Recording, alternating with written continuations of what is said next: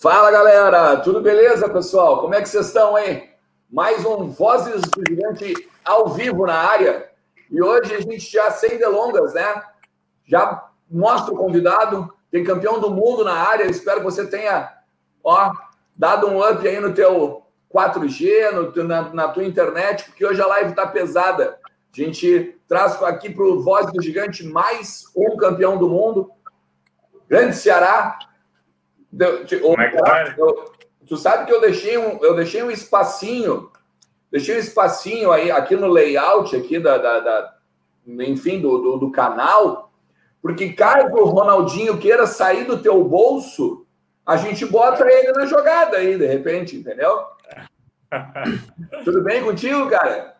Tudo jóia. Primeiro tem que ver aí o enquadramento aí, como é que tá, cara, se você consiga... Não, cara, tá bem. ver minha cabeça? Tá bem, tá bem. Tá bem, tá bem? Tá legal, tá bacana. Tá bacaníssimo. Vou botar aqui, ó. Uh, deixa eu ver. Tu quer, tu quer ficar, dar um, olha só, tu quer dar uma olhada sozinho, ó. Tu tá bonito, cara. Tu tá bem? É. Veio ah, veio com manto. Hã? Olha aí, ó. Valeu, ó, tá literalmente live de Colorados. Hoje uh, estamos aqui só com o Lucas Colar o Leandro mesmo estava com alguns problemas pessoais, daí ele pediu uma folga, né? Não estamos com o mesmo talento, não estamos com aquele 10, né, o, o Lucas Colaro? O, o camisa 10 está fazendo jogar e tal, mas a gente vai tentar fazer uma live à altura aí com o Ceará, né? Beleza, Lucas? Beleza, tudo bem. É aquela coisa, né? A gente joga pelo grupo, né? A gente é jogador operário, né? A gente não tá sem o craque do time, mas a gente vai fazer um futebol competitivo. A gente trouxe um cara para substituir a altura, né? O Leandro Bess que é ninguém mais, ninguém menos que o Ceará, né? Campeão da Libertadores, campeão do mundo. É um cara que jogou no Paris Saint-Germain, para quem não lembra também, né? Fez história é, também na França. Então, cara, é, a live tá, tá bem hoje, tá bem. A gente conseguiu um substituto à altura do Leandro Bess. Prazer ter o Ceará conosco, né? Obrigado por aceitar o convite. Tenho certeza que tem muita história para recordar aí dos tempos do Inter. Não, com certeza, ó, já tem gente chegando bastante aí, ó. Agora há pouco botei aqui o Colorado Paulista. É um canal no YouTube, pessoal. Um Colorado, um Colorado que mora lá em São Paulo, faz uns vídeos bem, bem divertidos, bem, bem interessantes lá no canal dele. Dá uma chegada lá. Aqui a Amanda também, estou no aguardo. Daí tá aqui ó, o Fabiano. Buenas Gurizada, pergunte ao Ceará o que o R10 comentou dele no jogo. É, aqui tem muita história hoje para a gente perguntar. Ó, uh, Há boatos que o Ronaldinho sentiu mais a marcação do Ceará no Mundial que a prisão domiciliar. oh, uh, vamos cuidar, pessoal. Olha o jurídico. Olha o jurídico. Olha aí, ó. Estão tirando uma onda. Claro que é uma onda, né? Fraco de boné, hein, Colar? Ó, esse, esse esses, bonés, esses bonés eu agradeço muito ao, ao, Ceará e à galera de 2006, né? Porque é, da, é só tempo por causa das conquistas, né? É, da Libertadores, ali o Mundial ali atrás, né? Atrás tá 79, né? Aí já é outra galera. Mas é graças a eles que a gente consegue fazer, né? Então, tá aí, tá à disposição na loja virtual lá também para quem quiser dar uma olhada nos novos modelos que estão chegando também. É verdade. Ô, Ceará, me conta aí, cara, o que, que tu tá fazendo? Como é que tu tá, uh, digamos, sobrevivendo nessa pandemia aí, cara? Pois é, meus amigos, é, primeiramente, né, um, uma boa tarde aí a todos aí que estão nos acompanhando. Boa tarde a vocês, ao Lucas aí, ao Alexandre. Obrigado pelo convite, né? A gente teve um pouquinho de um pouquinho é, de impasses aí para fazer a confirmação, porque é, eu estou numa numa caminhada aqui política em Nova Lima. Eu moro em Nova Lima, município de Minas Gerais, né, do lado de BH, de Belo Horizonte. E eu tô, tô começando uma caminhada política aí, a pré-candidatura vereadora aqui em Nova Lima, né? E, e tá bem corrido esses bastidores aí da política, né? Então, devido ao devido ao Covid-19 aí, essa pandemia, eu fico em casa com, com, com os meus filhos na maioria do tempo. É, tenho três filhos que, que estão comigo. É, Para aqueles que não sabem, né? É, eu perdi a minha esposa o ano passado, em 2019, então eu, eu vivo sozinho com os meus filhos, então eu que tenho que cuidar deles aqui. É, então não é, não é fácil não, estou bem, sempre bem atarefado, mas eu tenho um projeto também aqui com a PSG Academy, né, que é uma escolinha de futebol do Paris Saint-Germain, é, e eu sou o diretor-geral dessa PSG Academy, nós não conseguimos abri-la ainda colocar em funcionamento devido à pandemia, porque a inauguração seria final de março, início de abril, justo quando apareceu a pandemia, né? É, então nós estamos nesse nesse aguardo e posteriormente eu recebi um convite também para jogar mais cinco meses aí o campeonato da terceira divisão do Mineiro, é, que começará em agosto. Então o presidente do clube é um amigo que me convidou, me persuadiu aí a, a, a voltar aos gramados, né? Mais um pouquinho. E a princípio nós estamos apalavrados e aguardando uma autorização ou um parecer da, da Federação Mineira de Futebol se vai haver realmente o, o torneio, né, o campeonato. E se houver, eu, eu estarei em campo aí mais alguns meses. Legal. Ceará, até, até olhando o teu currículo aqui, né? A gente deu uma pesquisada antes de fazer a entrevista, não que precise, né? Porque tua história fala muito, né? Mas tu rodou bastante antes de chegar no Inter. Tu lembra como é que tu chegou aqui em Porto Alegre? Como é que foi a primeira conversa, o primeiro contato?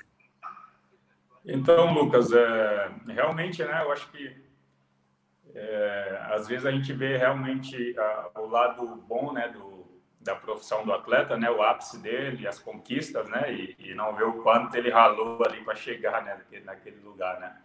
Chegar ao alto da montanha, você tem uma escalada muito boa e eu tive essa escalada aí durante muitos anos, né? Eu fiz a minha base no Santos, desde os 14 anos que eu fiz a base no Santos, Santos Futebol Clube, né? Vindo do, do Ceará, da roça e como muito nordestino, né? Embarcando em São Paulo, na grande, na grande cidade, morando na periferia, favela. É, e o futebol acaba sendo a salvação, né? Então, de futebol, posteriormente Santos, toda a base no Santos. Aos 19 anos assinei meu primeiro contrato. Fui emprestado para o Gama, né, para jogar o primeiro time profissional. Fui campeão brasileiro em 99. E depois fiquei com vínculo com o Santos até 2002, mas até 2003, perdão.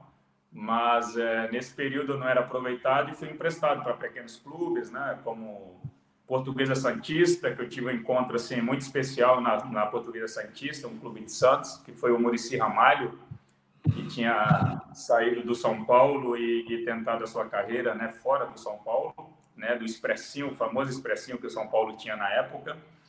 E eu encontrei o Murici, então, no, na Portuguesa Santista, disputamos a terceira divisão em 2000 juntos, disputamos o Paulista em 2001 juntos também, e posteriormente eu fui ao São José dos Campos jogar a segunda do Paulista. Depois eu fui até o Santa Cruz em Recife, né? Foi até Recife no Santa Cruz para a primeira divisão do Brasileiro em 2001.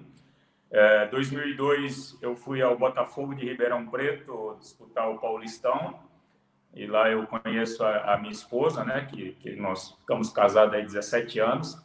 É, e depois disso eu fui ao Coritiba em 2002 emprestado por Coxa. E em 2003 eu né, acaba meu vínculo com o Santos e eu é, vou para o Coritiba definitivamente em 2003. Uh, ah, e aí, em 2004, eu vou para o São Caetano. O Murici estava no São Caetano, ele me levou para o São Caetano. E em 2005, o Murici foi para o Inter e me indicou para o Inter também em 2005. Então, foi assim que eu cheguei no Inter em 2005, por uma indicação do Murici Ramalho. É porque o Murici, a gente a gente falou com ele aqui algumas semanas e, e, e ele, e ele, ele sempre.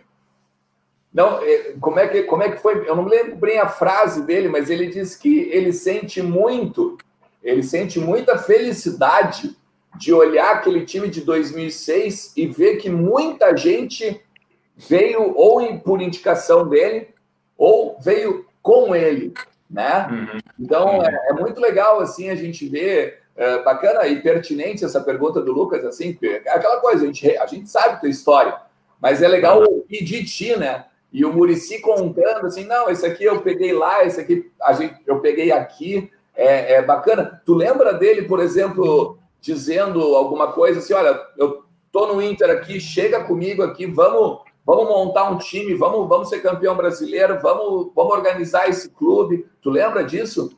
É, na verdade, assim, o futebol tem os bastidores, né? Tem muitos empresários que agem né, nessa área, né? Os empresários que fazem os contatos, né?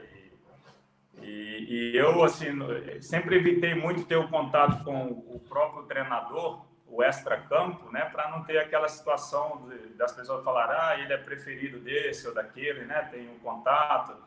Então, sempre fui muito profissional e eu evitava esse contato extra-campo com, com os treinadores, né, tanto é que eu não tenho número de Abel Braga, não tenho número de, de Murici Ramalho, entendeu?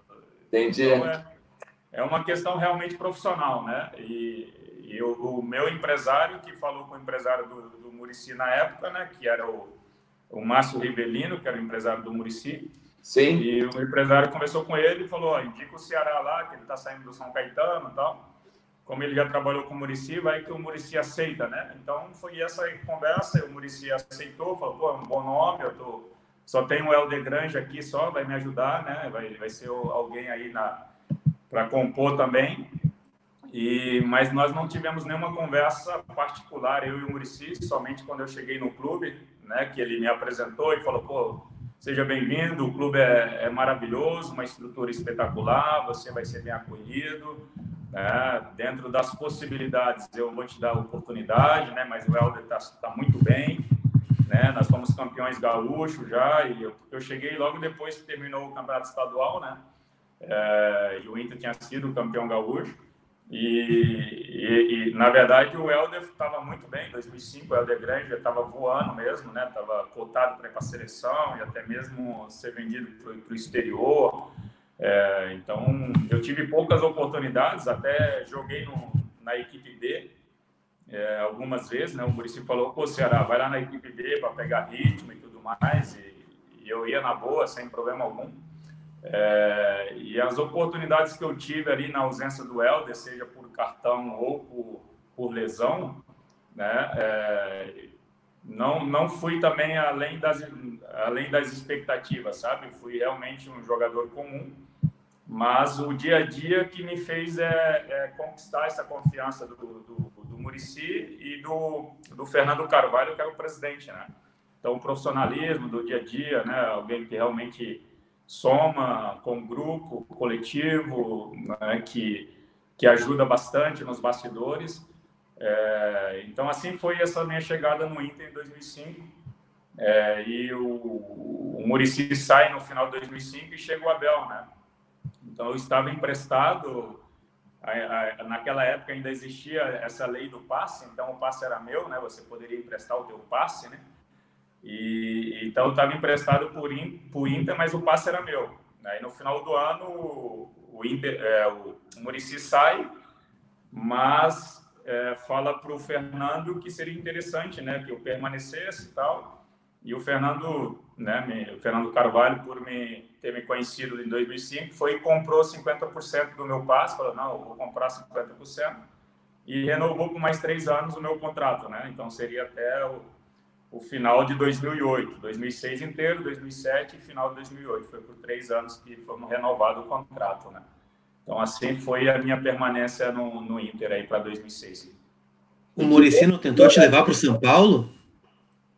Não, nesse período não. Ele só indicou né, a minha permanência é, no Inter. Ele falou, ele falou para mim, né, antes de sair, ele falou: "Estou indo para o São Paulo mas já conversei com o Fernando e eu acho que o Fernando vai vai exercer a tua compra aí para que você permaneça. Ele gosta de você também pelo teu profissionalismo e, e então fica tranquilo, continua trabalhando seriamente que as coisas podem podem dar certo para ti, né? E aí eu fui de férias e foi isso que aconteceu. Durante as férias, o meu empresário foi e, fez todas as tratativas aí com o Fernando Carvalho, né, que era o presidente na época.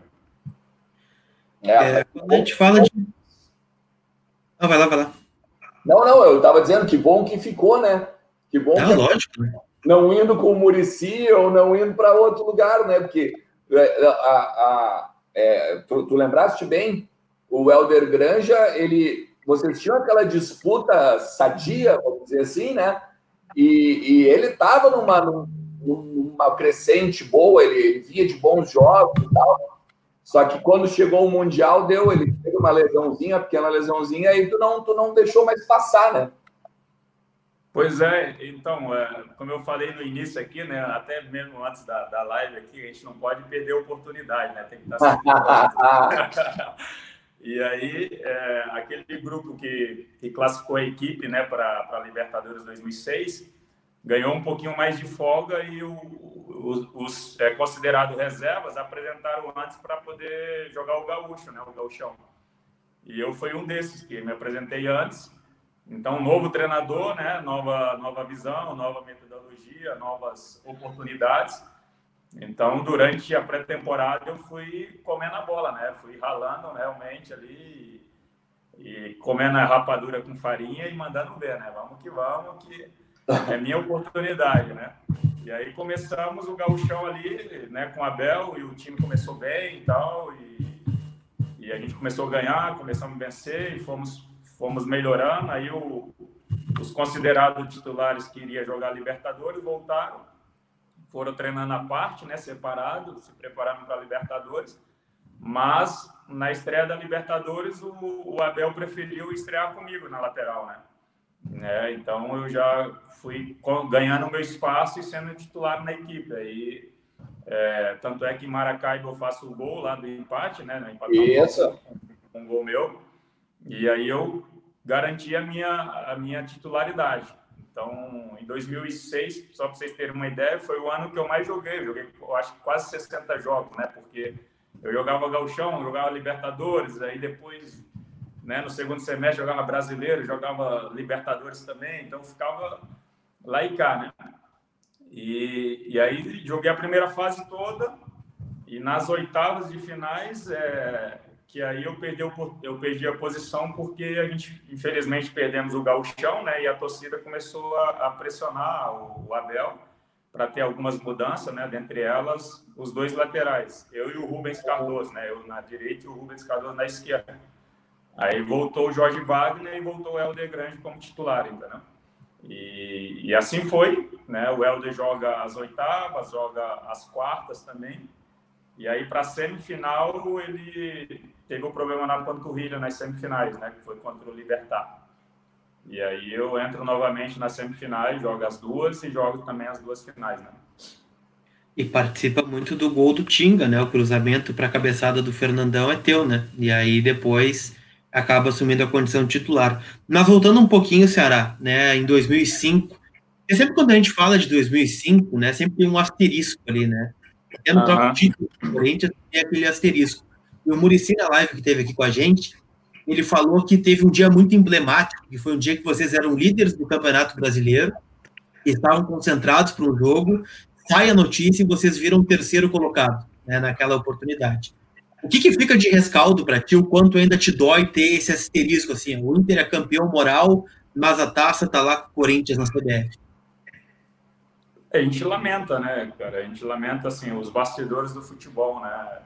Infelizmente, muitas vezes sai da nossa alçada, né? Do nosso, do nosso trabalho, né? Você trabalha, você conquista dentro de campo os pontos, você se dedica. É, então, é, você faz aquele, aquilo que deve ser feito é, e depois você vê os teus pontos se, se evacuando né, nos bastidores, entendeu? Por causa de erros de árbitro, por causa disso ou daquilo outro, né? Tendo que fazer, é, refazer jogos, enfim, foi um ano muito atípico, um ano complicadíssimo, né? Nos bastidores, com aquele, nós sabemos, né? Aquele grande investimento que teve no, no Corinthians, né? Através do Kia, enfim, então tudo isso eu particularmente, né? Não sei muitas coisas dos bastidores, porque a gente sabe que, infelizmente, é, o Corinthians foi o campeão e nós poderíamos ter sido esse campeão. Né? Até mesmo celebramos depois na chegada no, em Porto Alegre, né? depois do jogo, do jogo lá contra o Corinthians, nós até a torcida celebrou o título, tudo, né? E a gente até fez um. É, é a, a diretoria fez um grande esforço para tentar reverter a situação, mas infelizmente não conseguimos. É, então, até hoje a gente fica nessa lamentação aí, mas infelizmente a história não, não consegue ser mudada. Né? Tu acha que o Inter teria sido campeão da Libertadores se, se tivesse sido campeão brasileiro? O quanto isso foi serviu de motivação para vocês, né, para as duas conquistas do ano, do ano seguinte? Porque muita gente fala, né? Mas eu falar é uma coisa, agora quem está falando no dia a dia é outra. Né? É, a gente pode até ver assim como uma, uma recompensa do futebol, né? É, você, de repente, de repente, se a gente fosse campeão brasileiro, eu não sei, né? Porque às vezes tem aquela questão também do, do ser humano que é muito vaidoso, né? Do ser humano que, ah, eu conquistei e tal, e daqui a pouco um jogador ou outro que, que pudesse é, se, se engrandecer e depois não se esforçar tanto dentro de campo, isso poderia né, é, poderia fazer a diferença negativamente para o time, né? E, e, talvez a gente nem poderia ter sido campeão é, da Libertadores e do mundo no ano seguinte, entendeu? Porque o forte da nossa equipe era realmente o coletivo, era todo mundo focar no, naquele objetivo, focar em, em se doar ao máximo é, em todos os setores do campo, né? Você saber que a gente não tinha um grande craque, aquele cara individualista que iria decidir a qualquer momento, e que nós precisávamos realmente do, da força de todos, e todos 100%, 110% em todos os jogos. É, então, foi assim que nós conseguimos essas conquistas expressivas no ano seguinte, né? Porque naquele, na, principalmente na final, tem o, tem o DVD né, do, da Libertadores e tal, e, apare... e o Fernandão, ele, ele, ele te menciona na, naquele DVD, né? Ele, ele fala da questão de vocês indo do, do hotel até o Beira Rio, aquele mar de gente e tal, e ele comenta, né, que tu, tu, tu chegou a mostrar para ele que tu estava já todo suado naquela adrenalina, assim, né? É, tu acha que aquela, aquela. Como é que tu enxerga, como é que tu lembra daquela passagem pelos torcedores? Tá? até uhum. chegar no vestiário e tudo que representava aquela, aquela, aquela partida, principalmente uh, do Olímpia, né? Do, enfim, aquela coisa, até o Abel, que estava, óbvio que estava doido de, de nervoso. Uh, o que, que, tu lembra daquela passagem da, da, da, final da Libertadores? Cara, cada, cada jogador, né? é singular, então cada um vivencia esses momentos assim de uma forma bem particular, sabe? E, e eu realmente eu, o sistema nervoso, né, nem sempre a gente consegue controlar e, e, e eu te, tive esses problemas aí, não só né, no jogo, no último jogo da Libertadores, né, no Beira Rio, mas em São Paulo, eu me recordo que no primeiro jogo de ida, né, é, no lanche pré-jogo é, eu até estava sentado na mesa em frente para o Fernando, o Fernandão, e, e, ele também ressaltou essa situação, né? Pô, Ceará, tu, né, tá, tá saindo muita água aí, muito líquido das tuas axilas, né? Do teu subacão aí, tá acontecendo. Eu falei, cara, isso é inconsciente, eu não quero... Eu estou tentando me controlar, mas não está conseguindo, tá difícil, né? Então, é uma coisa do sistema nervoso, né? Da, do ser humano. E, e eu, como eu sempre fui um jogador assim muito concentrado naquilo que eu fazia, então eu ficava pensando no jogo realmente, que deveria fazer, o que tinha que fazer, né, os conselhos do, do treinador. É, então isso me levava a vivenciar o jogo antes mesmo do, do jogo acontecer. Mas essa nossa chegada no, no Beira Rio certamente foi algo espetacular, né, sensacional. Essa corrente que a torcida fez ali antes de chegar no vestiário. Foi mais ou menos 200 metros que nós caminhamos ali, porque estava um mar vermelho e branco né, em volta do, do estádio e o ônibus não teve acesso, não conseguiu chegar até o vestiário. Então a polícia fez uma, uma corrente ali de um lado e do outro, com os colorados gritando e batendo nas nossas costas e tocando nas nossas mãos. Bah, que dali foi realmente assim um combustível essa, aquele combustível assim aditivado mesmo sabe? Para você rodar e falar assim, hoje não tem cansaço em momento algum, vou rodar a 150% aí todo o tempo, né? É, então a torcida fez a diferença ali no, no Beira Rio, né, na chegada e posteriormente dentro do estádio também. Tava todo mundo é, ligadaço naquela partida.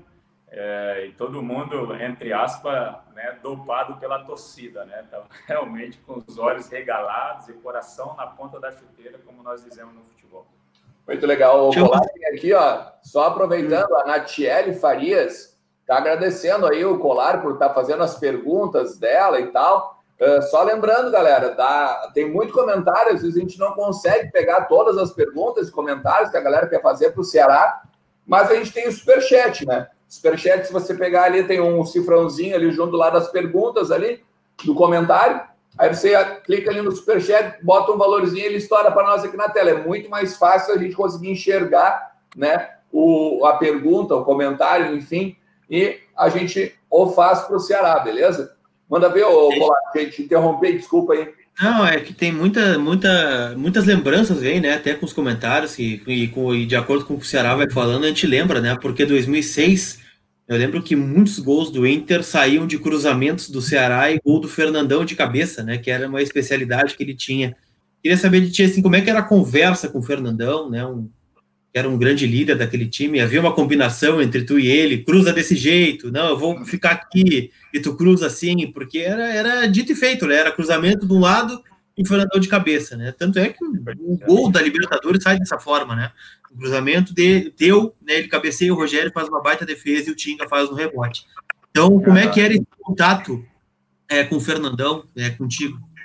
É, então, o Fernando pediu uma, uma bola mais de tempo, né? Porque como ele não era o centroavante nato, né? Ele deixava mais o Rafael Sobis enfiado, ou às vezes o Yarley, né? Que ficava mais enfiado. E ele vinha de trás construindo o jogo. Então eu falava, Ceará, quando chegar na linha de fundo, nem sempre eu vou estar lá dentro da área. Então faz mais uma bola de tempo, né? Não aquela bola muito rápida, porque dá tempo de eu chegar de fora e chegar atropelando, né? Porque às vezes o zagueiro está estático então eu venho de trás e eu atropelo os caras, né? Então tenta fazer uma bolinha mais de tempo, que isso é legal. Dá uma olhadinha para a área, se eu estiver lá, você põe um pouquinho mais de força, senão dá aquela famosa cavadinha na área que eu chego atropelando, né? E era assim que a gente fazia. É, sempre que eu tentava ir na linha de fundo, eu dava o tapa e já tirava o peso da bola para ele chegar atropelando. Sabe? E as bolas paradas da mesma forma. Ele sempre chegava na marca do pênalti. Ó mandava o Rafael Sobres ou algum outro jogador cortar no primeiro pau para levar a marcação. E eu tirava um pouco o peso, vinha ele e o Indião ali atropelando todo mundo, né? O Indião também fez bastante gol, né? Indião bem malucão ali, atropelava até, até a mãe se estivesse na frente, né? então, então era, era mais ou menos nesse, nesse, nesse esquema né, que nós fazíamos, né? Nesse automatismo. É, chegou, tira o peso da bola, é, e aí ele falava, quando eu não estiver na área, você põe uma bola rápida entre a zaga e o goleiro, que o Rafael corta na frente, o próprio Yarley, né? É, a gente tentou uma bola mais rápida, mas se for bola parada ou é, essa bola de fundo mesmo, só tira o peso dela, que a gente chega atropelando. Tanto é que né, nós, nós temos um, o gol do Mundial, é, na semifinal do Mundial, é o Luiz Adriano que cortou no primeiro pau, né? Que foi a semifinal que nós ganhamos 2 a 1. Então eu bato o escanteio e eu, então sempre tinha alguém que cortava o primeiro pau para essa bola às vezes um pouco mais baixa e ele vinha logo atrás com uma bola um pouco mais elevada, né? Só que a bola do mundial era uma bola Adidas que era, era dura, sabe, meia seca, ruim de bater. E, e eu não consegui levantar muito a bola, mas a intenção era tirar o primeiro pau para o Fernando vinha atropelando. Só que ela não subiu muito e o Luiz, Luiz Adriano, foi conseguiu então feito de desviar, né? E, e saiu o gol, mas, mas essa era a nossa estratégia ali na, nas bolas paradas e bolas alçadas na área. Que bom que tu, que bom que tu errou aquele cruzamento, então. porque olha, porque, cara, eu acho que eu acho que mais do que enfrentar o Barcelona, ah, a dificuldade de enfrentar o Al-Ali era, guardadas as proporções, óbvio, mas pau a pau, né, cara? Porque tinha aquela questão da, da estreia, aquela questão de. Uh, era um time desconhecido, mas ao mesmo tempo tinha uh, jogadores que o Inter já tinha, né? Tinha o, se não me engano, tinha o Fabiano, o, o, o ex-genro do Luxemburgo e tal. É, Tu, tu, como, é que tu, como é que tu lembra, assim, como é que vocês viram aquele jogo, assim, aquele jogo contra o Awali uh, e tentando não ver o, o que o, o Barcelona estava lá na frente do caminho? É, então, assim, uma coisa que nós tínhamos, né, aquela equipe tinha muito, de muito bom, né, de muito positivo, é justamente fazer o passo a passo, né? É, então, eu acho que uma coisa que contribuiu também para para essa conquista do mundial foi foi o, o, último jogo do brasileiro que a gente perde em casa, né? O Goiás ali tomou uma goleada do Goiás em casa e aquilo nos colocou com o pezinho no chão e com a cabeça realmente no lugar e, e nos mostrou que que a gente precisava se doar muito, né? Se a gente quisesse realmente ser campeões do, do mundo. É, então nós fomos pro nós fomos para o Japão sabendo desses dois degraus que nós tínhamos que, é, que ultrapassar para chegar no topo, que era o semifinal e posteriormente a final. Mas não se joga uma final sem passar pela semi. Então vamos concentrar 100% na semi. Por mais que a gente não tenha tantas informações, não conheça todos os jogadores, conhecemos um ou outro jogador do nosso adversário, mas eles são campeões africanos, né? São campeões de um continente. Então, é, algum, algum valor né, eles têm é, e, e, nós precisamos nos precaver quanto a isso. E, então, nós entramos realmente bem concentradinhos, é, jogando uma final, porque era realmente uma final, né? E, e, assim nós o fizemos. E haja vista foi muito difícil, mas nós conseguimos aí com com o gol do, do Alexandre no início, de quatro, e depois com esse gol de cabeça do Luiz Adriano, né? Dois guris ali, dois meninos que nos ajudaram e nos colocaram na, na final contra o, o gigante Barcelona. Tá, Ceará, daí beleza, ganhamos uma semifinal, tudo muito bonito, tudo legal, estamos no Japão, Barcelona atropelou, nós vamos embora, e aí o Abel chega em ti e fala, não, seguinte, tu vai marcar só o Ronaldinho, tá? Melhor do mundo, né? Tava atropelando na Espanha, atropelando na Europa, né? Era o principal nome da seleção brasileira naquela época. O que que tu pensou quando o Abel te falou isso? Hoje tu vai anular o Ronaldinho Gaúcho. Né? Porque ele te falou isso num treino, muito possivelmente, né? E até o treino, até a hora do jogo, tu tem um espaço de tempo para pensar, né? Haja sua, é. Ceará. meus amigos, isso aí é, é uma sensação assim indescritível, né? Como eu falei sobre a questão do sistema nervoso, né? A gente não consegue dominar, cara. Então, é, eu me recordo que que eu dei algumas entrevistas até antes do, na véspera do jogo e pego e os jornalistas perguntavam também, né? O que, que eu ia fazer, né? E, e eu, eu dizia que eu estava montando a minha estratégia, né? E essa estratégia, obviamente, era secreta, né? Ninguém poderia saber, né? Então, só que, só que estratégia eu não tinha nenhuma, né? entendeu? Eu só estava tentando dar uma disfarçada ali que eu estava no controle da situação, mas não estava no controle nada. E, e aí, a, a véspera, eu, eu dividia o quarto com o Rubens Cardoso, né? A gente ficava juntos. Então, uh, nós tínhamos realmente a, uh, o hábito né, de, de ler a Bíblia, de orar juntos, né? E, e foi isso que nós fizemos na véspera. É, nós oramos bastante, nós lemos bastante a Bíblia, pedimos ajuda realmente divina para Deus nos ajudar, porque não era tão simples na nossa missão, né? Ele marcando o Gilli de um lado e eu marcando o Ronaldinho do outro. Então, estavam os dois encrencados, né? E, e aí nós fizemos esse treino na véspera, onde o Abel fez um treino espelhado, né, colocando a equipe de baixo como, como o Barcelona jogaria, né, é, no, nas movimentações, mas o, o que surpreendeu a equipe do Barcelona foi realmente é, a ousadia do Abel de marcar o, marcar o Barcelona em cima, entendeu? Marcar a saída de bola. Vamos marcar sob pressão, né? Vamos Vamos chegar para os caras e falar assim: nós estamos aqui, nós queremos ganhar, nós queremos o título, não estamos aqui só para se defender. Então, isso daí surpreendeu todo mundo, né? E, e até, até nós mesmo, jogador, quando o Abel nos propôs isso, é, a gente ficou meio receoso, mas ele falou assim: dá para a gente fazer isso? E a gente olhou um para o outro e falou assim: claro, vamos fazer. Nós, nós achamos que dá para fazer e para marcar os caras em cima, né? E assim nós o fizemos no jogo é, e, e, e, conseguimos né, esse feito inédito.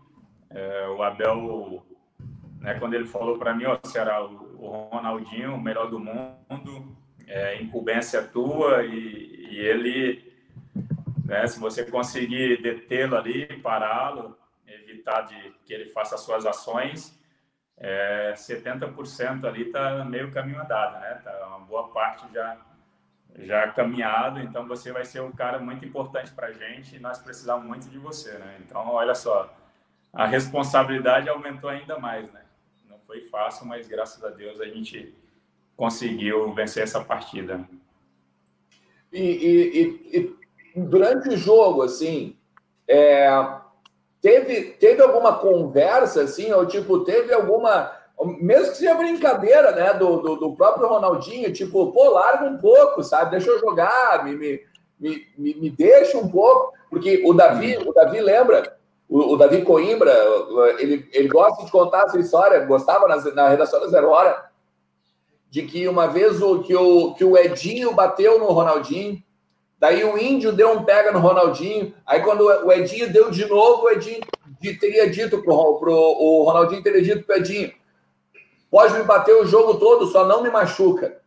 Né? Então, é, esses bastidores do jogo também são legais. Assim, tu, tu lembra de algum bate-papo é, então, o Ronaldinho é muito tranquilo, né, dentro da partida, né? Pelo menos ele era, né, muito sossegado, né? Então, aquele jogador que realmente gostava de jogar já estava habituado a apanhar, né? Porque onde ele ia, os caras caçavam ele, né? Então, ele teve que se acostumar com isso, como o próprio Messi hoje a gente vê, né? Os caras derrubam o Messi, o Messi levanta e continua jogando. Então, o pessoal na Europa já tem mais esse estilo de, né, de não se preocupar muito com o adversário, de realmente jogar, né? É, e ele, ele tinha esse estilo na época do Barcelona, mas a estratégia realmente elaborada pelo Abel era essa, né? Vamos revezar ali a chegadinha no Ronaldo, né? No Ronaldinho, é, para que a gente não não tenha ninguém expulso, mas vamos dando uma revezada, né? Cartão amarelo não, não tem problema, né? Mas vamos revezando. Uma hora chega o Edinho, outra hora chega o Índio, outra hora chega o Wellington, o Wellington é, Monteiro, chega o Ceará também, enfim, né? Então essa foi uma estratégia, mas o Edinho já era mais o caçador de, de tornozelos, né? O Edinho gostava disso. Né? Então o Edinho não, não, precisava nem mandar, né? Ele já era já do, do perfil dele caçar os tornozelos adversários. Então ele foi esse que chegou ali umas duas, três vezes no Ronaldinho, né? Quando a gente dobrava a marcação, né? Porque muitas vezes eu ficava próximo dele, e quando ele dominava chegava mais um ali para dobrar a marcação. E, e, então ele, ele falou realmente isso, né? Pode chegar junto, mas não machuca. É, e o que eu me recordo mesmo ele falando é que ele pedia muita bola, né? E, e como eu estava próximo dele, quase a bola não chegava nele, né? O pessoal virava para o outro lado do jogo, ele ficava muito bravo com a equipe dele, né? Pô, joga comigo, joga comigo. E eu ficava assim, não, não joga não, pelo amor de Deus, né? Ele joga pro outro lado leva problema para o Rubens Cardoso, né? Deixa eu tranquilo aqui. Mas, enfim, né? Uh, foi foi uma, uma marcação. Eu tive uma estratégia também muito pessoal, né? Que eu analisei os vídeos do Ronaldo, alguns jogos, e eu vi que ele era um jogador que pegava muita a bola no, no pé, né? Não pedia bolas em profundidade. É, então é uma preocupação a menos para mim, porque o ruim é quando você marca um jogador que é mais versátil que ele vem no pé, vai no fundo, né? Ele se movimenta para dentro, para fora, né? E o Ronaldinho ficava mais parado na ponta. E o forte dele era a bola no pé. Ele de frente para você com a bola no pé já era, né? Tem que ter dois, três ali para tentar pará-lo. E dentro dessa estratégia, então eu dei ali um metro e meio, dois metros ali, aquela, aquele distanciamento hoje do Covid, né? Do Covid-19, dois metros de distanciamento. São dois metros de distanciamento e, e para você poder realmente ter esse time, esse time ali de quando a bola fosse passada, eu chegar junto dele e prevenir o índio nas bolas longas. Índio, a bola longa é tua aí, se vira, e a bola curta é comigo. E assim nós conseguimos, dentro dessa estratégia, né, não somente parar o Ronaldinho, mas como a equipe toda do Barcelona. Será como é que tu enxerga, né, na última semana o Belletti deu uma declaração, né, dizendo que 10 anos depois o Barcelona foi considerado o melhor time do mundo e o Inter estava na Série B. Né, como é que tu enxerga essas declarações do Belletti em relação à conquista do Inter, já que ele estava presente em 2006 e tu, né, também estava em 2016, quando ele se refere a 10 anos depois, né, 2016, no Inter. É, tu acha que ele tem alguma mágoa? É, tu acha que não pegou legal? Como é que tu enxerga essa declaração do Belletti? É que, na verdade, assim, o futebol é muito momento, né? E, e a gente sabe que o, o, Barcelona, os clubes europeus, né, são clubes mais estruturados, né? São clubes, a maioria, né? Não, não na Espanha, mas na, na maioria do, dos, dos países europeus, né? Os clubes são um clube empresa, né? Então tem aquela situação realmente de uma estrutura, de uma administração, né? Mais coerente, mais equilibrada, né? E, e dentro desse fato aí que é que ocorreu, né? O Barcelona sempre foi um clube realmente, né? De ponta e sempre esteve, né? Na, na ponta, é, sempre conquistando grandes títulos, enfim, porque tem esse poder é, executivo para contratar os grandes jogadores, né? E o Inter passou por essa fase aí de dificuldade, é, então ele foi, ele fez um, um, comentário de momento, mas infeliz, né? Eu acho que você não pode fazer comparações, né? Você tem que que fazer a comparação e fazer a análise do jogo em si, daquilo que foi o mais importante, que foi 2006. E eles não fizeram por onde é, nos bater e, e, pelo contrário, né? Nós fizemos o, o melhor de cada um de nós aí do Inter, da equipe, para que a gente pudesse vencer aquela partida. Então, é, o Inter teve todo o mérito da vitória, né? não foi aquele jogo que você se defende 90 minutos e uma bola parada consegue fazer um gol de, de cabeça ou algo do tipo, né? como muitos clubes fazem. Nós fomos lá e nós pressionamos o Barcelona, nós jogamos, nós quando tínhamos a possibilidade de sair jogando, a gente saía, a gente tocava, nós chutamos em gols, nós fizemos, é, tivemos escanteios, tivemos faltas, enfim. Não foi um jogo 50-50, mas foi um jogo disputado, entendeu? Então. Não, mas o, o Ceará, o Ceará, esses tempos apareceu na televisão uma, a reprise da RBS, aqui no, aqui no Rio Grande do Sul e tal. É, cara, tu disseste assim, não foi 50-50. Exato, não foi mesmo. Foi 60-40 para o Inter, entendeu? O, o, Inter jogou muito melhor que o Barcelona. A diferença é que o Inter coletivamente jogou muito melhor que o Barcelona. O Barcelona tinha ali o Deco, né? Tinha uhum. o, Ronaldinho. Toda vez que os caras pegavam na bola era aquele desespero e a gente sabia que, meu Deus, se der espaço, esses caras vão trucidar a gente. Mas coletivamente, eu acho que é uma aula aquele jogo. Tem, tem time que vai, tem time que vai para o mundial e nem chuta gol, né? Exatamente, pois é, pois é, é, dentro dessa, desse análise, dessa visão, né, que eu, que eu estou falando. Então, o, o Inter, é, quando a gente vê esses reprises, né, esses jogos que, que reprisam aí, agora nós tivemos esse privilégio, né, essa oportunidade de rever, a gente realmente se enche de orgulho, né? A gente fala assim, pô, realmente nós fizemos algo importante, né? Nós, nós conseguimos é, marcar a história de, de um clube centenário mas de uma maneira né, realmente excelente, né? Não foi simplesmente no, ao azar, né, ou à sorte, né? Foi realmente jogando, realmente conquistando espaço e, e assim que nós o fizemos. Então o Belete não tem, eu acho que nenhuma autonomia ou autoridade para criticar ou falar qualquer coisa né, em relação ao internacional. Né? Ceará, depois, né, dez anos depois, tu chega ao Inter. E a gente entrevistou o Lisca aqui, né, ontem, inclusive, e ele disse que tu era um dos líderes daquele time, e tu, junto com o Alex e com o Seiras, estava tentando puxar né, para o lado positivo, né, de força, né, de motivação, de que ainda dava, vão acreditar. Só que ele disse que parecia que tu tinha alguma mágoa ainda com aquela direção, porque tu foi contratado, foi descontratado, vazou o documento, né, e aí deu um problema, e aí te contrataram. É, tu tinha algum problema com a direção daquela época? Tu ficou magoado com a forma que tu foi contratado em 2016? É, como eu falei no início aqui, os bastidores do futebol é meio complicado, né? Entendeu? Então, assim, chateado a gente fica, né? Mágoa, eu não guardo mágoa de ninguém, sabe? Eu fico chateado é, com algumas situações, né? Porque a gente sabe, assim, que o futebol é muito é muito dinâmico, né? Então as coisas passam realmente e é sempre a atualidade que é mais importante. É o clube no momento, são os jogadores do momento, né? Só para vocês terem uma ideia, é, essa semana agora, dia, dia 18, né? Eu fiz quarentão, né? Então quarentei no dia 18.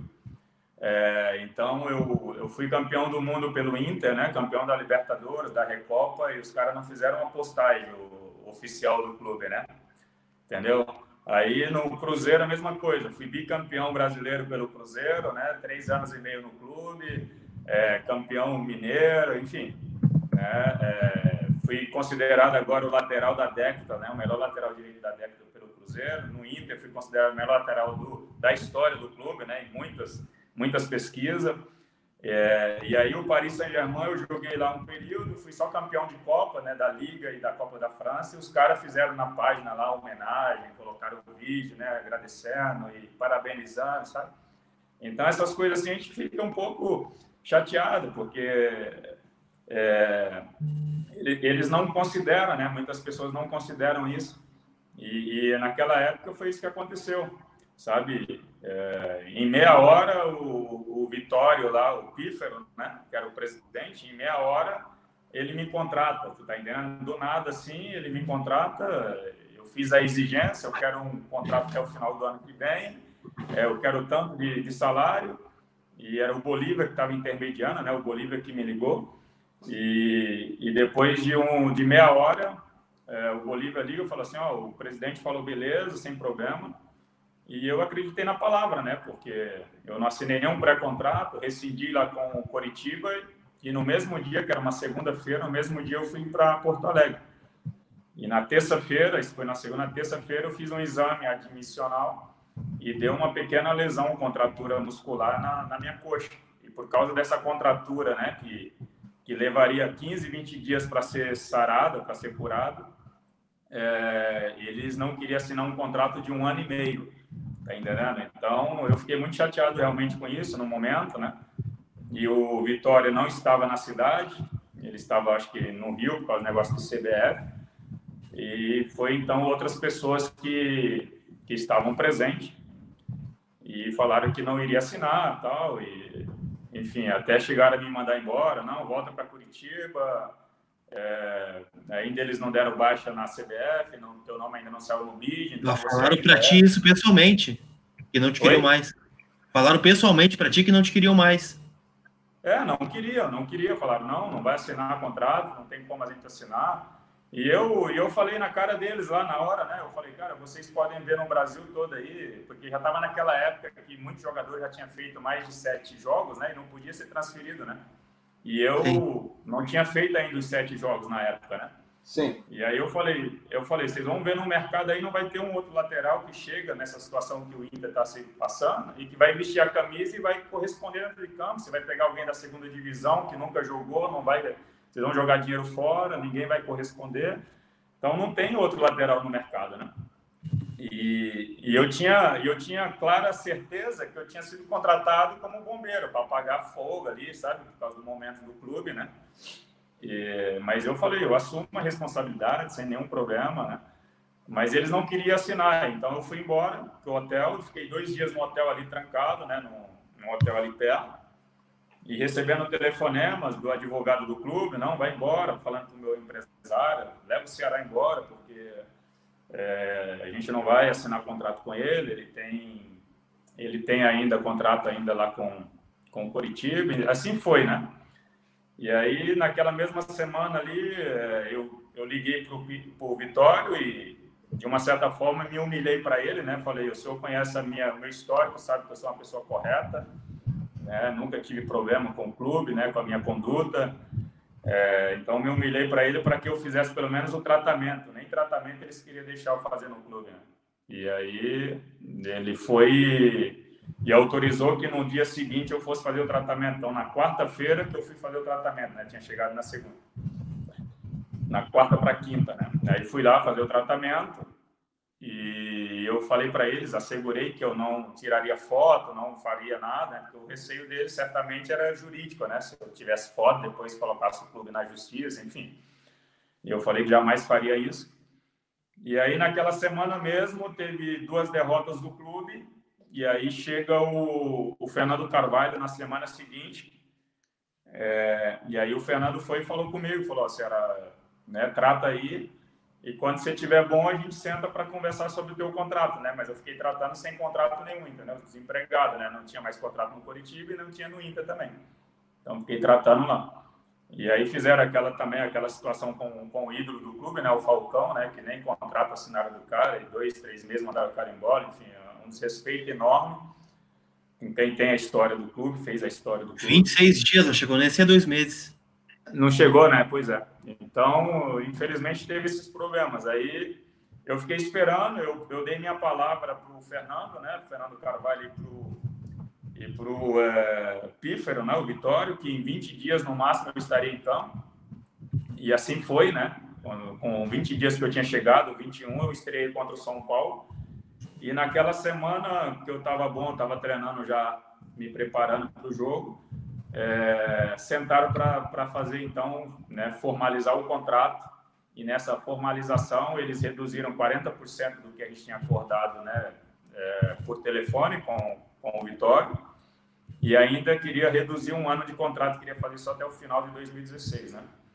É, então, o meu empresário teve que se impor né, é, para que pelo menos o tempo, o período fosse respeitado, mas é, a redução do contrato salarial a gente aceitou e fizemos um, uma cláusula que para compensar aquela redução, que cada jogo que eu jogasse como titular eu teria uma bonificação para poder tentar compensar né, o que eles fizeram. Então, isso eu fiquei chateado, mas o profissional fala mais alto e eu fui, vamos jogar. E tanto é que a minha estreia eu fui super bem contra o São Paulo, a gente empatou um a um, né? E, e o, o próprio Fernando falou para mim: pô, você tá igualzinho, pô, tá, tá muito bem e tal. E, enfim, e assim eu dei sequência, né? Mas infelizmente teve muitos erros, né? Muitos erros ali de, de ambas as partes, tanto na administração quanto né, dentro do próprio vestiário, entre os jogadores. É, e aí o Lisca chegou né, para poder tentar salvar. Primeiro foi o, o Celso Rotti, depois o Lisca, né, tentar salvar ali. Mas é, o, o, problema, assim, com, com, o Lisca, eu não consegui jogar com o Lisca, porque antes do Lisca chegar, eu me machuquei contra o Palmeiras, ainda era o Celso Rotti, eu me machuquei em São Paulo contra o Palmeiras. Então, eu fiquei num período de tratamento e o Lisca chega, entendeu? Então, eu não consegui, eu não consegui jogar com ele, né? É, então, eu falei para ele, o que eu falei para ele foi assim, ó, professor, eu, eu sou um cara que eu não sou de teoria, eu sou de prática. Então, não adianta eu ficar falando da boca para fora se eu não posso entrar em campo para ajudar. Entendeu? Então, se eu não estou apto para jogar, eu não adianta eu ficar dando discurso. Né? Se eu tivesse em campo, obviamente que eu ia ajudar muito mais, né? Tanto com discurso quanto com a prática. Então, muitas vezes ele, ele pedia algumas sugestões assim do grupo e eu ficava calado, né? E por isso que ele deve ter falado que eu tinha alguma mágoa, mas era mais por causa desse contexto que eu não estava apto para jogar. Então, teve os três últimos jogos do brasileiro que eu não joguei os três últimos sabe? Eu assisti da arquibancada. Eu fui para o banco para o último jogo por causa daquela tragédia que teve, então ainda eu consegui. É, isso até ele te elogiou, só para dar o contexto, tá? Ele falou que tu, o Alex e o Serras eram líderes que estavam puxando positivamente e que ele perguntou se tu poderia jogar, falou que tu estava machucado, realmente, mas que iria junto, né? Tanto que foi com a delegação para o Rio de Janeiro, mesmo não tendo condições de jogo. Foi isso que ele disse para nós. Pois é. E aí eu fui e infelizmente não pude ajudar nesses últimos três jogos, né? Até saiu algumas famosas fake news aí, né? Que a gente está vendo é, uma, é, a, é, a, palavra da moda, né? Fake news, né? E, em uma revista na época, no ano seguinte saiu que eu pedi bicho dobrado e, e coisas do tipo, né? Eu falei jamais, cara, e porque essa é, essa história falou-se do último jogo ou do penúltimo jogo que eu nem estava mais em concentração, sabe?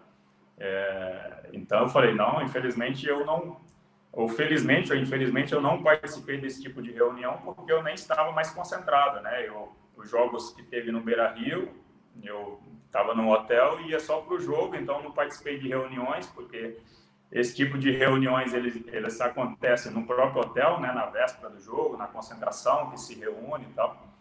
Então, eu não estava presente nessas situações e, e muitos, muitos torcedores na época me mandaram mensagem né, nas redes sociais, muito chateado comigo, e eu falei, não, jamais eu fiz isso, cara. Eu né, tenho um grande respeito pela torcida e pela instituição, né? Mas, ô, Ceará, mas qual era o tom? É, é porque, assim, a gente conhece, é, a gente conhece um pouco do Vitório, né? É, a gente sabe que tem vezes que ele não tem, ele não tem a, a peculiaridade de falar bem e tratar bem com as pessoas, né? É, mas qual era o tom, não só do Vitório, mas do próprio advogado que tu disseste ali, não, vai embora, vai embora. Era, era um tom assim de tipo, cara, vaza ou era um tom assim, bah, Ceará, olha só, infelizmente, não deu. É, tu, tu acha que faltou respeito contigo? Ah, então, na verdade, como eu falei, né, isso não era eu que tratava essas coisas, né, porque os caras não me ligavam direto, ligava sempre para o meu empresário, o Thiago, né, o Thiago que estava comigo. É, a única vez que eu falei com o Vitório foi justamente quando eu liguei para ele para pedir que ele me autorizasse a fazer o, o tratamento no clube, né. Então, foi a única vez que eu falei para ele. Aí ele falou assim: ah, eu vou dar uma olhada, porque tem a questão jurídica tal, vou ver com o advogado, né, com o jurídico do clube, para ver se é permitido. Então, foi a única vez que nós não falamos com o telefone sobre essa situação. E aí, uh, o que o meu empresário me passou, que o advogado simplesmente falou para ele: ó, é, a gente não vai contratar o Ceará né? Então, é, nós sugerimos que ele volte para Curitiba, nós pagamos o voo dele de volta, só falar o horário, né, que nós pagamos o voo dele de volta e ele se reapresenta no, no Curitiba, tá entendendo? E, então foi esse, essa situação, né? E o Bolívar também estava ali no meio, o Bolivão, né? E, e ele também estava tentando, pô, não sei o que e tal, e, e tentando que a gente voltasse também para Curitiba. É, mas eu falei para eles, falei, já, já tinha rescindido, né? Já tinha rescindido, foi isso que eu falei, a gente já rescindiu, eu falei meu a gente já rescindiu, já era, não tem mais como, né? E dentro daquele desespero que o clube estava passando, o, o, o Inter, é, eles até acordaram em pagar, acho que um milhão de reais de indenização para o Coritiba, para que eu viesse. É, entendeu? Então eles acordaram e, e, antes de eu sair do Coritiba, eu até brinquei com, com o diretor, né, que era Alex Brasil, acho que era o diretor na época. Eu até brinquei para ele, eu falei, vocês fizeram um negócio da China, eu falei para ele, né? Pô, eu com 36 anos, vocês ganharam um milhão ainda em cima de mim, né? Entendeu? Eles se livraram de um ano que eles tinham que me dar em, 2000, em 2017, né? Porque se eu tinha uma cláusula, se eu atingisse 60% dos jogos, é, eu ganharia mais um ano automaticamente lá no, no Coritiba. Eu falei, vocês me livraram, se livraram de mais um ano, para mim ainda ganharam um milhão ainda dentro disso, né? E ele deu muita risada, mas foi dentro dos bastidores, eu brinquei com ele. E então foi tudo isso que aconteceu, sabe? Mas é, realmente eu, eu me senti assim muito desprestigiado, sabe? Parecia que aquilo que eu tinha construído com o clube não valeria mais a pena, né? Ainda que eles estavam tentando tapar o buraco, porque o William estava na seleção na época, né? E o William voltava, acho que dentro de um mês, alguma coisa, o William estaria de volta, né? Mas, é, mas mesmo assim, eles desrespeitaram bastante. Eu fiquei triste na época até mesmo pelos comentários, tentei ajudar de várias maneiras o clube, né, conversando com um ou outro individualmente, né, mas infelizmente o pior aconteceu, né. E por mais que tu, eu, eu, Lucas, desculpa ter tá emendando uma em cima da outra, mas é. por mais que tu, por mais que tu vejas uh, as coisas à parte, né, como tu mesmo disse, não, eu não me envolvo e tal, meu empresário, é, mas a gente faz essa pergunta para quase todo mundo que participou de 2015, 2016, tá? É, te surpreende as notícias e as informações que vêm do Ministério Público a respeito daquela gestão?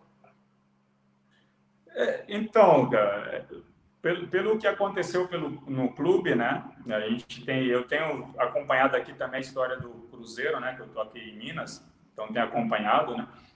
É, então, pelo que aconteceu no Inter, alguma coisa nos bastidores né, não estava sendo bem feita, sabe? Porque muitos jogos você ia ali, saía ganhando de 1 a 0 tal, e daqui a pouco você tomava um gol, a gente empatava, né? Empatamos dois ou três jogos em casa, assim, sabe? Com concorrentes direto, Ponte Preta, é, o próprio Santa Cruz, nós empatamos em casa, assim, não lembro se o Náutico estava, mas empatamos mais um jogo semelhante. Sabe? É, em casa dessa maneira, sabe? Então você vê que não é normal. Você domina o jogo, vai lá, tem oportunidade, a bola bate na trave, você faz um gol, depois toma um gol de empate e fica naquela, naquele problema todo. É, então, quando a gente viu essa situação do, dos bastidores, é, infelizmente era algo que viria à tona a qualquer momento. Infelizmente, né? É, mas é, de fora a gente só lamenta eu tentei realmente dar minha contribuição é, de várias maneiras, mas eu já cheguei ali também de agosto para setembro, né? Eu cheguei, as coisas já estavam andando, então já tinha todo mundo no clube.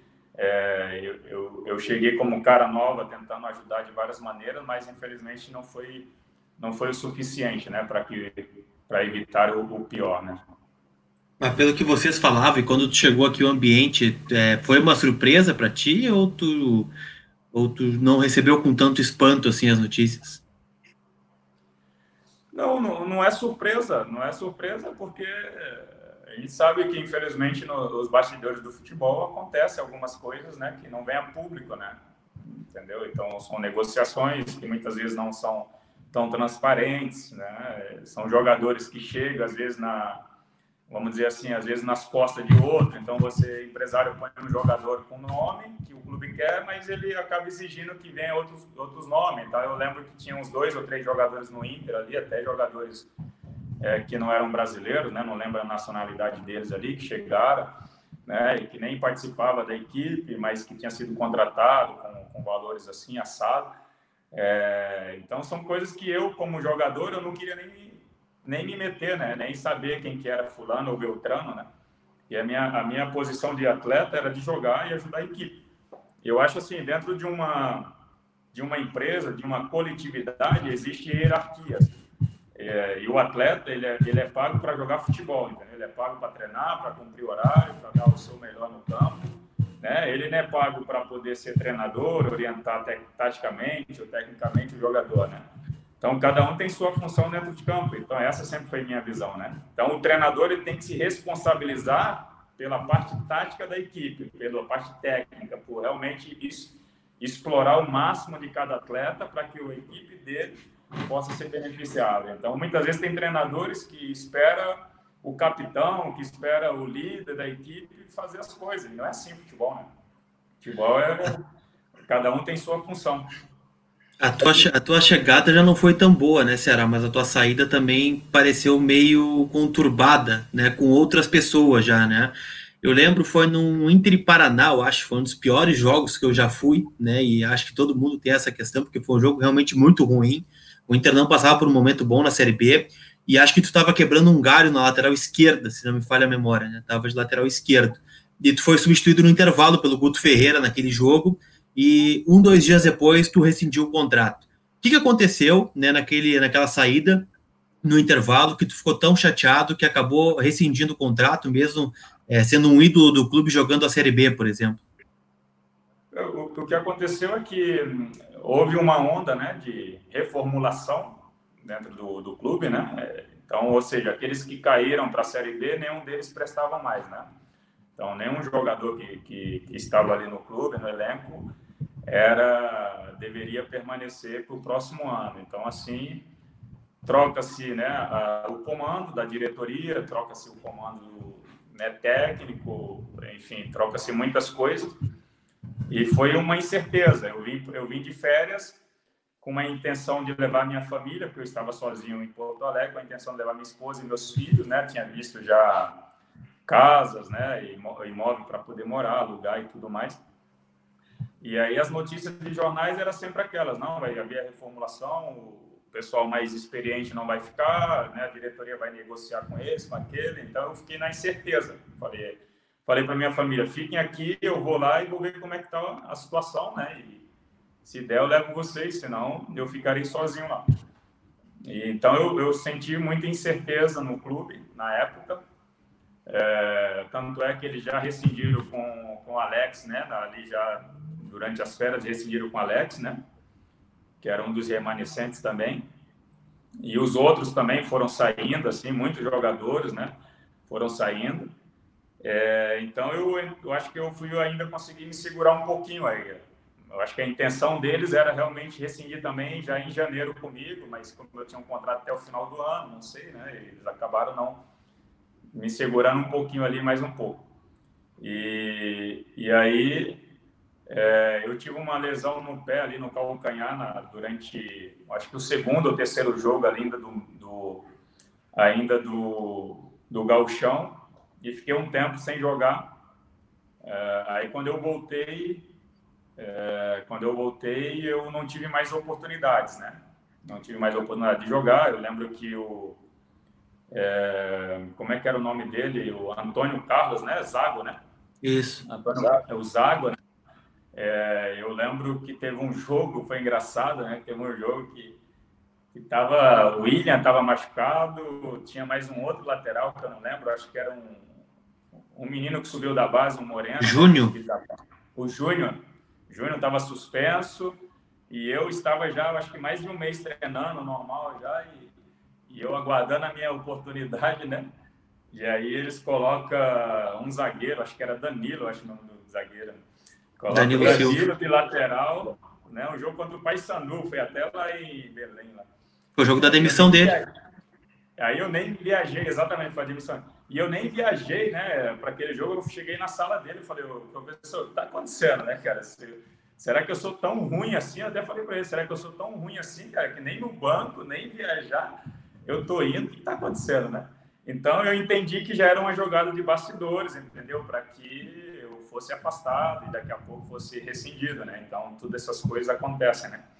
É, e ele falou, não, é só mesmo só mesmo a opção. Eu falei, pô, então eu tô, tá ruim o negócio para mim, né? Nem de opção eu tô indo, né?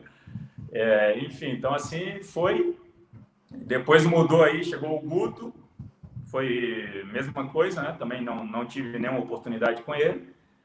E, e aí teve esse jogo contra o Paraná que ele na hora no, do lanche ali do pré-jogo que ele ele chega para mim e fala, ó, oh, você vai jogar, né? E já fazia acho quatro meses que eu nem entrava em campo.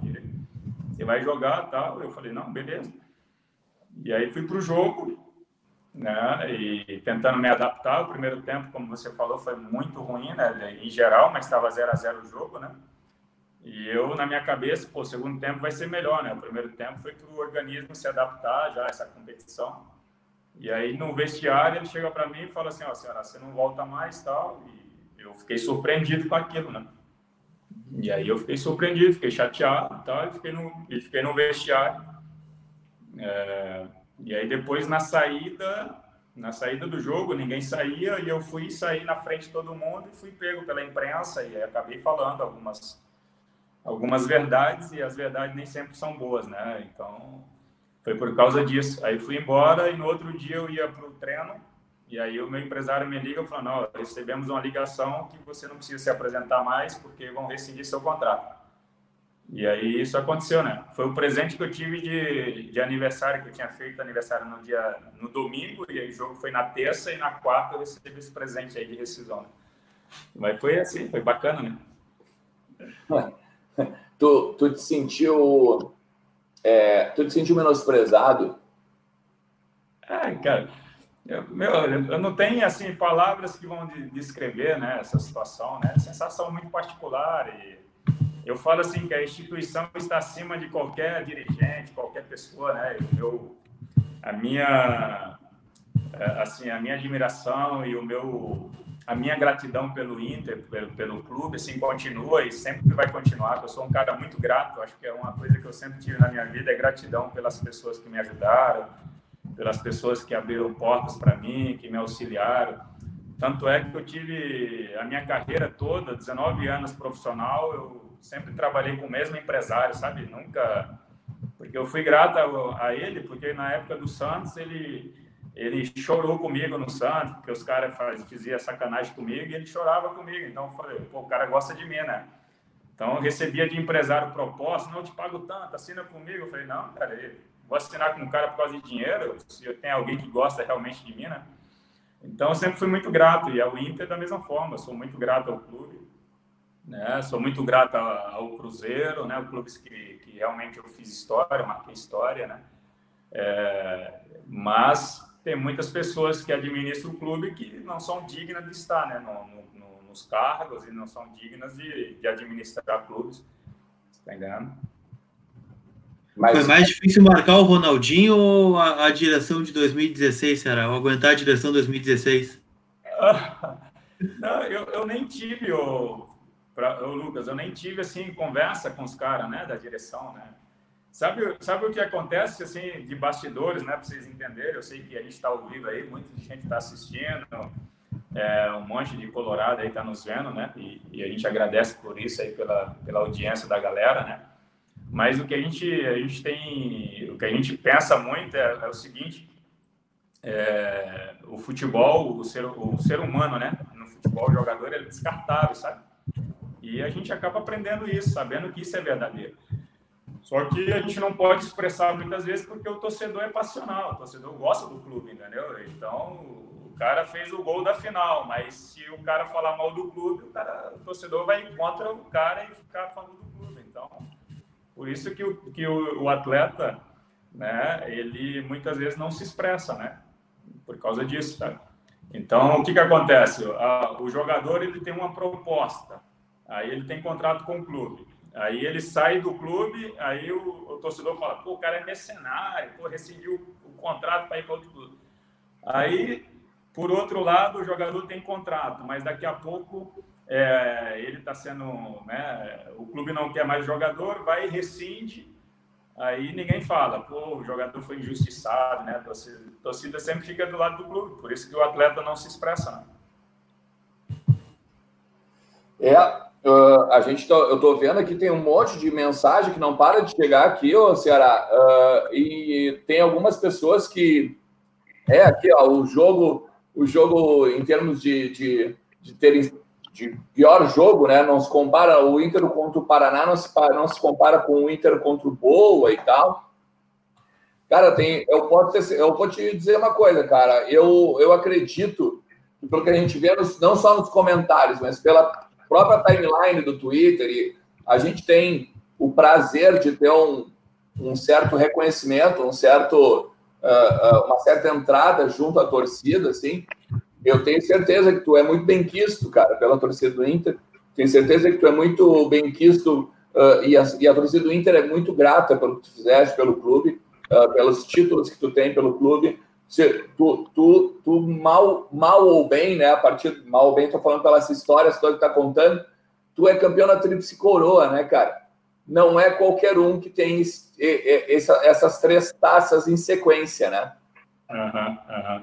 É, eu agradeço eu sempre, né, eu sempre nas minhas redes sociais eu procuro responder, né, os fãs, né, os colorados, sobretudo, né, que hoje, hoje eu tenho mais é, cruzeirense agora nas redes sociais do que colorado, né, mas quando eu quando eu lancei meu meu Insta foi quando eu estava no Inca em 2006 que eu criei o Insta, né, eu, eu sempre fui um pouquinho mais atrasado nas redes sociais, né, então eu nunca gostei muito da disposição e, mas aí o pessoal fala, né, da assessoria, pô, vamos lá, é importante. E aí eu acabei fazendo, né? Então o início ali era 100% colorado, que eu estava no Inter. E aí, uh, mas agora que eu estou morando aqui, né, aqui em Belo Horizonte, aqui em Minas, então os, os cruzeirenses acabaram invadindo as minhas páginas, né? Mas enfim, então eu sempre, eu sempre procuro e são dois, dois, dois clubes, né? Duas torcidas que são co-irmãs, né? Que um ajuda o outro também, né? Então é, é Não, mas também tem o detalhe, né? E tem o detalhe de tu ter ganho só dois brasileiros aí, né? Faz todo Dois brasileiros em seguida, né? Então... Ah, cara, legal. Ô, Colar, eu, eu, eu, eu, por mim, ficaria muito mais tempo aqui, mas a gente já está com uma hora e quinze conversando com o Ceará. É, tem um superchat. Rápido, né? Passa, passa, passa, muito rápido. Tem um superchat que eu não gostaria de deixar passar, cara. É... Aqui, ó. Pera aí. Ceará, não sei se tu conhece, talvez tu conheça, mas olha aqui, ó. É o Maurício Niches. Ele diz aqui, ó, grande Ceará, manda um abraço pro meu filho João Pedro. Eu não sei se tu conhece ele e tal, mas de qualquer maneira, tá aí, ó, Maurício Niches pedindo pro Ceará mandar um abraço pro filho João Pedro. Fala, Maurício. Um grande abraço para o João Pedro aí, seu filho, hein? Esse abraço aí custou dois reais, hein? Pô, um é verdade. Um abraço é. forte aí, ó. Um abraço, um abraço forte também para o pessoal da página aí, que ajuda a dar uma impulsionada na página, impulsionar o canal. Gurizada, tá certo, tá certo. muito obrigado, Ceará. Muito obrigado mesmo. Até ó, um detalhe, um bastidor, então, já que o Ceará está contando muito bastidor, eu vou contar um bastidor também. O, o Ceará, o, o, a primeira vez que nós falamos com o Ceará pelo telefone foi o seguinte: Ceará, vamos lá, vamos bater um papo do, no Voz do Gigante tal, não sei o quê. Mandei umas 500 mensagens, né, cara? Porque é aquela coisa, né, Ceará? A gente vai ali. A gente é chato, a gente é chato. É, a gente vai ali. Para... É, exatamente, a gente é chato. Daí o Ceará diz assim, cara, eu vou te responder, beleza? Mas tu me dá um tempinho que hoje é meu aniversário e tu tá. Exatamente, foi na quinta-feira, você me mandou uma Estou na correria, hoje é meu aniversário, pô. É, cara, muito legal. Muito legal mesmo, assim, ó. Valeu, muito obrigado, viu, Ceará? Obrigado pela parceria, obrigado pela disposição de relembrar histórias boas, outras nem tanto, tá? Uhum. Pode ter certeza Mas... que a torcida colorada aí está sempre do teu lado, aí está sempre contigo. Obrigadão por tudo que tu fizeste pelo clube aí, pela tua disponibilidade de conversar conosco. Valeu, valeu, agradeço aí. Desculpa realmente esses bastidores aí meio indesejados, né? mas é, é, eu acho que é bacana a gente poder falar também, né, da, da, realidade, né, não só ficar passando a mão e falar de coisas superficiais, né, é importante a gente falar da realidade, dos bastidores, né, é, do futebol, porque eu, por exemplo, né, desculpa aí me estender um pouquinho, mas eu ainda tem um pouco de notoriedade né, que o futebol me concedeu, então às vezes é bom a gente falar a verdade. Mas tem muitos atletas que hoje a gente tem grupo né, de 2006, 2000 e campeões do mundo, campeões da Libertadores, muitos jogadores que a gente tem um grupo e muitos se lamentam, né? Se lamentam que nem um ingresso os caras têm, sabe? Nenhum ingresso. O cara vai no, no Beira Rio não consegue nenhum ingresso para poder assistir um jogo. Então isso é muito lamentável, sabe? É, então a gente fica muito triste com isso, com essa falta de reconhecimento dos meninos aí, né? É, a gente tem, eu tenho, graças a Deus, a minha vida, eu consigo realmente ter outros projetos, mas tem muitos atletas que ficaram realmente no, no futebol, né? Não conseguem ter outros projetos futuros. Então eu pleiteio essa causa desses meninos aí, né? Desses jovens que, que fizeram história no clube, mas infelizmente do outro lado não tem esse retorno aí da, da parte né, dos dirigentes que, que muitas vezes não conseguem nem recebê-los né, para assistir um jogo. Então é, é, bem lamentável esse contexto. Mas um abraço a todos. Não entendi. Tu fala com o Edinho? Sim, o Edinho, o Edinho ele faz parte do nosso grupo também. Pô.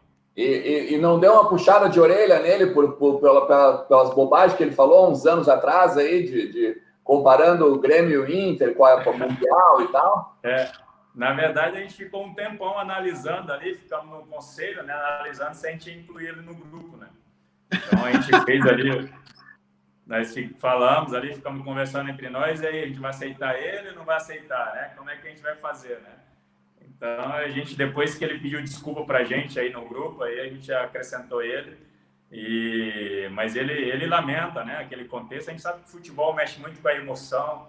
E é mais é mais uma declaração, sabe, daquele atleta que ficou chateado com os dirigentes, né? E às vezes não sabe como colocar. É, e é por causa disso, porque ele queria voltar para o Inter e o atleta e os dirigentes da época não aceitaram. Então ele vai para o adversário, infelizmente, né, com raiva, e solta essas declarações, né? É, é bem lamentável, mas é, é, é, no, o nosso lado de atleta a gente acaba entendendo um pouquinho, né? Mas o torcedor em si não entende essas coisas, né? É. Mas então é isso. Lucas, para ti tá bem? Tá bem, só agradecer. A gente alugou o Ceará aí por uma hora e vinte, né? Quase um jogo de futebol completo, né? É quase, quase 90 minutos aqui com ele já. Então, Não, agradecer, né, cara? Agradecer, agradecer ele, né? A disponibilidade de falar conosco, é sempre bom, né? E é o que eu sempre falo, relembrar 2016 é ruim, é ruim, mas é, é bom, né, para a gente entender o que aconteceu, entender quem estava certo ou quem estava errado, entender o que aconteceu, porque nem todo mundo fala, né? Tem gente que, ah, veja bem, ah, talvez é.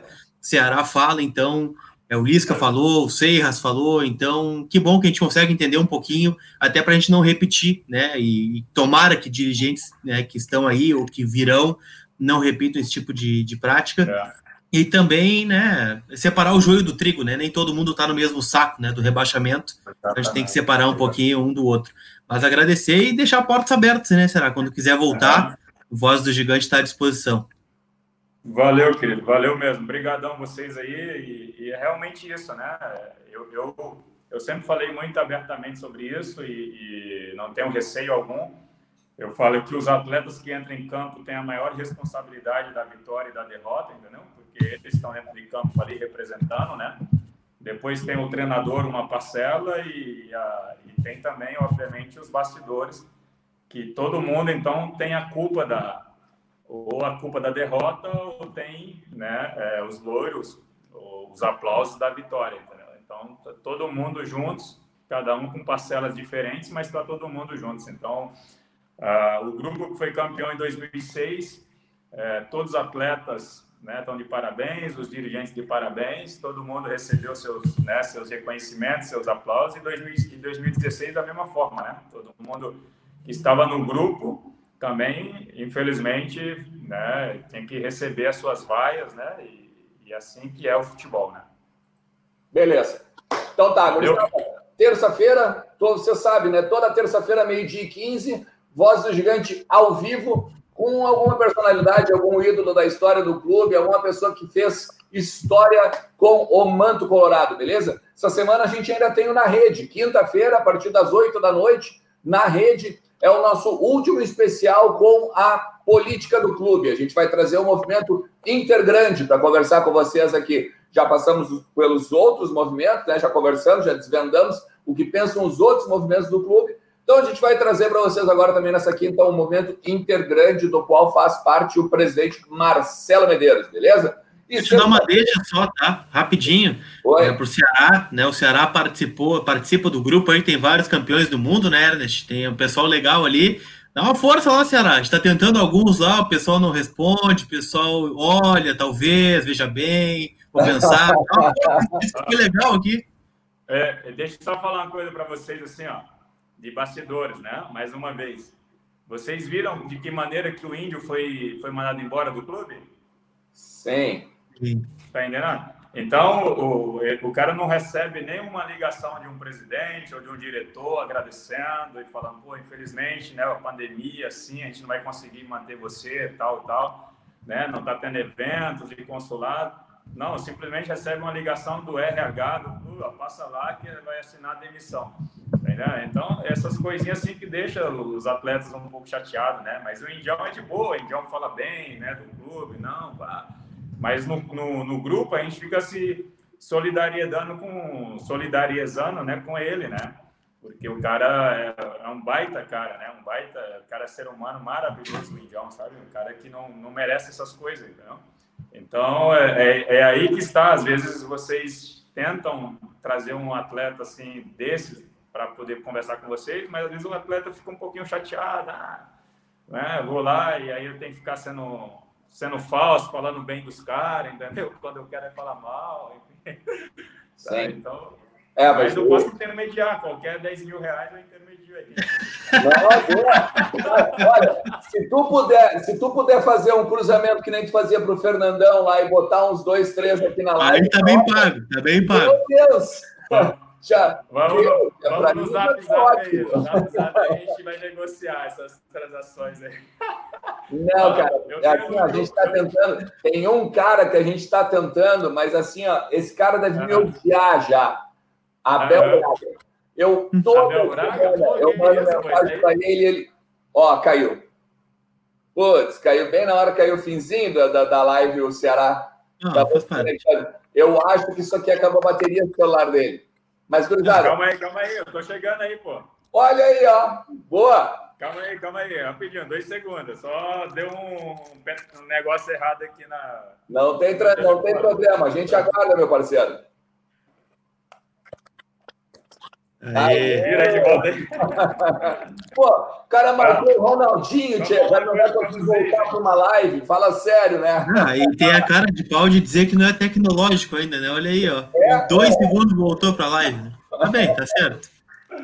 Muito é, legal. Só uma coisa para vocês. O, o, Abel, O Abel deve me odiar.